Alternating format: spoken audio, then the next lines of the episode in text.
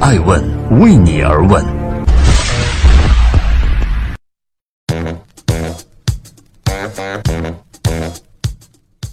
Hello，大家好，二零一八年的十月三十一号星期三，爱问人物创新创富，欢迎大家的守候。今天我们来聊一聊福原爱，中国人最喜欢的日本姑娘。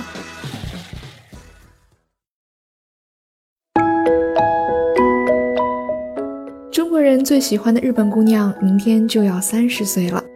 日本最具亲和力选手票选，福原爱力压浅田位居榜首。日本最美女运动员的票选，她更是榜上的常客。为日本女子乒乓球国家队效力的十八年，福原爱是日本人的骄傲。她的日籍身份非但没有影响她在中国的发展，反而因为她和中国的亲密关系，流利的东北话成了中国队的团宠。刘国梁在一次直播中谈到福原爱说：“福原爱非常好，可爱友善。我们其实不太把她当做日本人，感觉她就是中国队的编外人员。”去年福原爱做客《最强大脑》，福原爱表示刘国梁经常给自己开小灶。我们接触很多，在对战别的国家选手时，刘指导经常告诉我应该怎么打。我们亲切地称他为“爱哭的瓷娃娃”。两千零九年世乒会上，瓷娃娃和大魔王张怡宁的那场经典对决，人们记住的是张怡宁故意发球下网和福原爱赛后有些委屈的眼泪。王楠和郭跃在边上很着急地说：“你看小爱又要被虐哭了，张怡宁你就让几个球，你看她又要哭了。”其实才长到和乒乓球桌一般高的时候，福原爱就已经开始打乒乓球了，从三岁到三十岁。乒乓球陪他整整走过了四分之一个世纪。这个从小就受到万千瞩目的乒乓球运动员，这个最会说东北话的日本女孩，这个已经为人母的台湾媳妇儿，一周前正式宣布退役。退还是不退，是里约奥运会之后几乎每一天她都在想的问题。而退是她长久算出来的答案。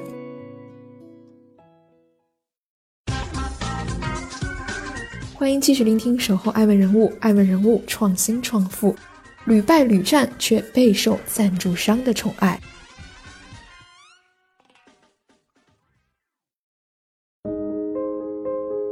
由于中国队的存在，日本女子乒坛第一人没有世界冠军的头衔，也从未站上奥运会单打的领奖台。福原爱的最高成就是2012年伦敦奥运会上女子团体银牌。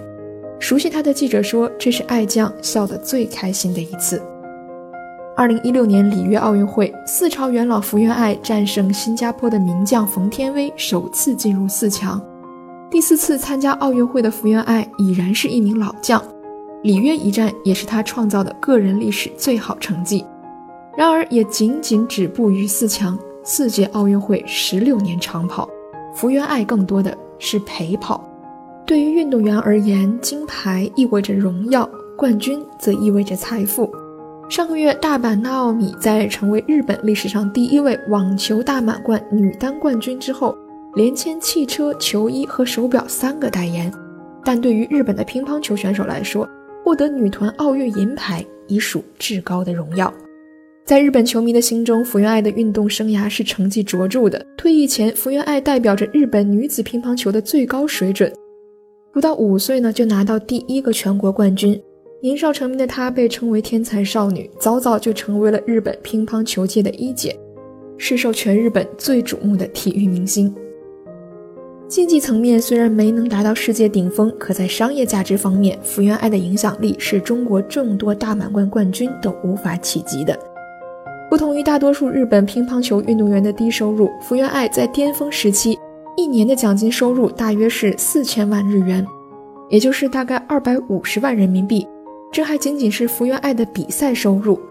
据中国乒超俱乐部的工作人员称，入选国家队的中国乒乓球运动员年薪仅在八十万左右，普通的二队球员一年也只有十万左右。作为日本乒坛的宝贝，福原爱从小就深得广告厂商的喜爱。两千零三年，十五岁的福原爱拍摄一个电视广告的收入大约是三千万日元。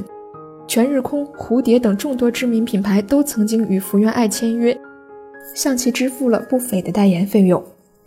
曾经啊，有人替他算过，收入最高的时候，他一年能挣一点二亿日元，约合人民币七百五十万。二零一四年，福原爱跻身日本女运动员总收入排行榜的前十。相比较之下，近几年中国女运动员总收入排行榜前十位中，未曾出现乒乓球运动员的名字。两千年，十二岁的福原爱成为历史上年龄最小的日本国家队成员。四年后参加雅典奥运会，是日本历史上参加奥运会年龄最小的选手。年少成名的她，一直是日本青少年心目中的偶像。不凡的成绩，天生的热情和亲和力，无论谁跟这个日本姑娘相处，都会被她的人格魅力所打动。生活中甜美可人，一颦一笑十足动人。打球时从不放弃，坚持到底，越挫越勇。日本最大的综合免税店乐购市选择福原爱做代言人，就是看中她的这种品质和形象。乐购市株式会社社长罗伊文曾说：“福原爱忘我的挑战精神，使其在世界舞台上大展身手。乐购市也是凭借着这种精神，实现了从日本到中国乃至全世界的快速发展。”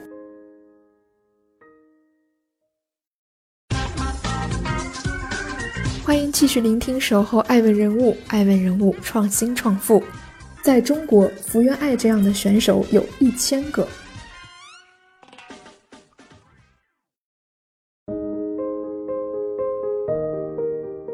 在媒体的采访中，他不止一次提及中国对他的培养。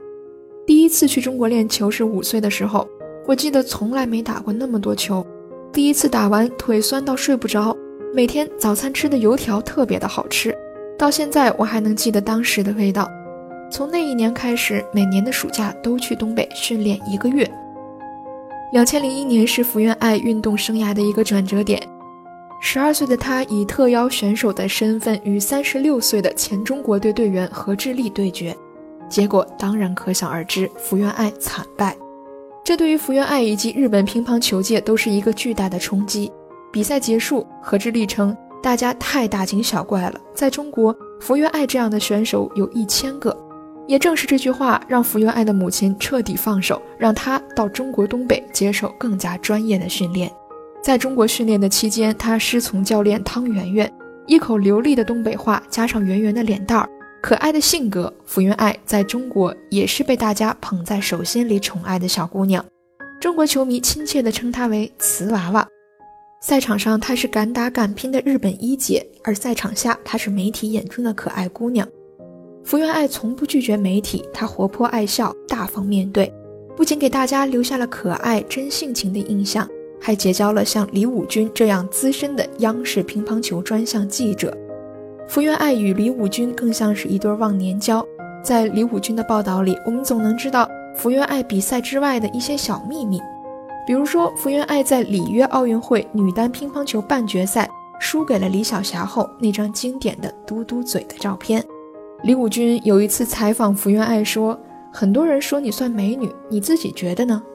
福原爱回了一句：“李哥，你是不是准备求我有什么事儿啊？”李武军甚至戏言自己是小爱的地主老爹。勤奋努力的日本姑娘，不错的运动成绩，加之媒体放大之后的可爱形象。福原爱在中国成为了家喻户晓的人物，商机也随之而来。两千零五年打乒超，福原爱与辽宁队签下合约的同时，日本知名银行就率先打来了几十万元的广告费。福原爱的主赞助商日本知名的运动品牌也跟着一起来到了中国。福原爱的到来为当年的辽宁女乒带来了近百万的收益，在这十几年前绝对是破天荒的事儿。时任辽宁女乒主帅古振江曾经回忆说，当年辽宁女乒比赛服上一共有六处广告位，其中五处都是日本企业的赞助。后来，当他加盟广东女乒时，也为队伍带来了超过五千万日元的广告收入。福原爱也成了日本品牌在进军中国市场时的最佳人选之一。除了老东家全日空的赞助之外，他还与蝴蝶、朝日啤酒、乐购市等众多知名品牌签约合作。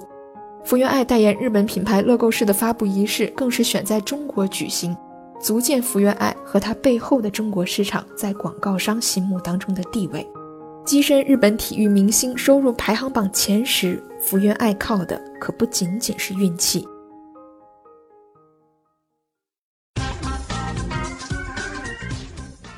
欢迎继续聆听守候爱问人物爱问人物创新创富台湾腔与东北话的化学反应。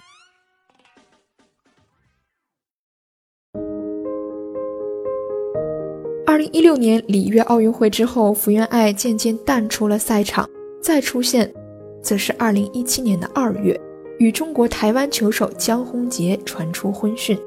丈夫江宏杰世界排名在百名开外，最好成绩是世界大运会的冠军。福原爱虽然没拿过世界冠军，但退役前都排名世界前十。不论是名气还是收入，江宏杰似乎都远远不及福原爱。许多日媒在报道中也颇为刻薄，称他俩门不当户不对。但在选择另一半的时候，福原爱有着自己的主意。生下女儿六天之后，福原爱发微博表达对丈夫江宏杰的感谢。在怀孕的时候、待产的时候、生宝宝的时候，到现在，你为我做的一切，我这辈子永远都不会忘记的。真的辛苦你了，我嫁对人了，你又是好老公，又是好爸爸。在真人秀节目中，福原爱还大赞丈夫江宏杰对孩子的百般呵护，小杰都会给孩子洗澡什么的，她很愿意参与。我就有点吓到，因为我爸爸是不会参与照顾孩子的。我一直以为男生都是这样。网友还戏称，结婚后的福原爱被老公拐成台湾腔了。她曾经可是东北话之魂啊！福原爱与江宏杰参加真人秀《幸福三重奏》，王楠也现身专程探望。在节目中，福原爱一边为楠姐做菜，一边说：“终于有人可以跟我讲东北话了。”王楠吐槽，福原爱的口音被江宏杰带跑了。我们刚才还说你最近这个味儿有点跑偏了，我们一会儿再给你正一正。嫁入台湾以后，福原爱影响力非但不减，反而辐射大陆、台湾和日本三地。福原爱是聪明的，她主动配合媒体，适度曝光自己的婚讯，与丈夫在媒体面前大秀恩爱，畅谈恋爱细节，巧妙地提升了夫妻俩的品牌价值。而这种价值立竿见影，原来的老东家全日空要续约，新的代言又不断自己找上门来。婚讯公布后不久，朝日啤酒便邀请福原爱夫妇为他们拍摄商业代言广告，乐购市随后也找上门来。年初，两人还一起拍摄了日本松下电器在中国台湾的广告。江宏杰去年加盟的琉球未来太阳队，也是日本某廉价航空从中赞助的。新晋奶爸的身份还让江宏杰成了日本著名儿童玩具品牌的代言人。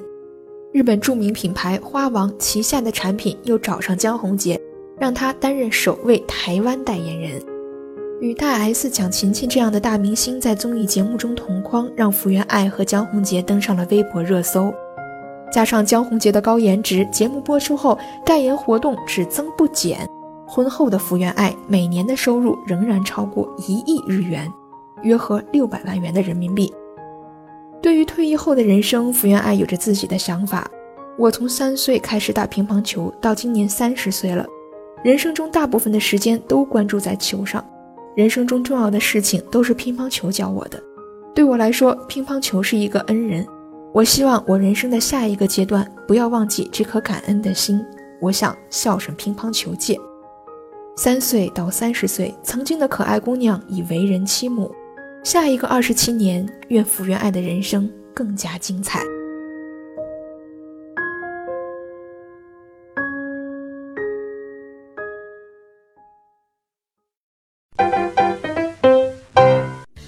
问是我们看商业世界最真实的眼睛，记录时代人物，传播创新精神，探索创富法则。